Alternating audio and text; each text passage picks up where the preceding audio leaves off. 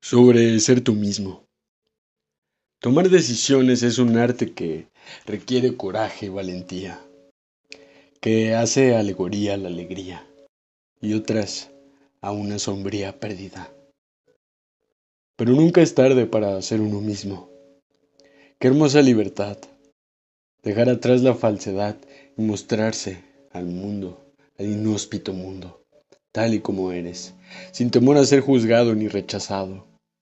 Es aceptarse uno mismo con amor, con todas las virtudes y las socavadas defectos. Es vivir en armonía con el interior y olvidar lo exterior. Seguir nuestro propio rumbo y concepto.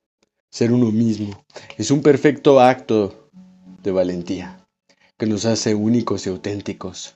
Es vivir la vida sin hipocresía y buscar felicidad.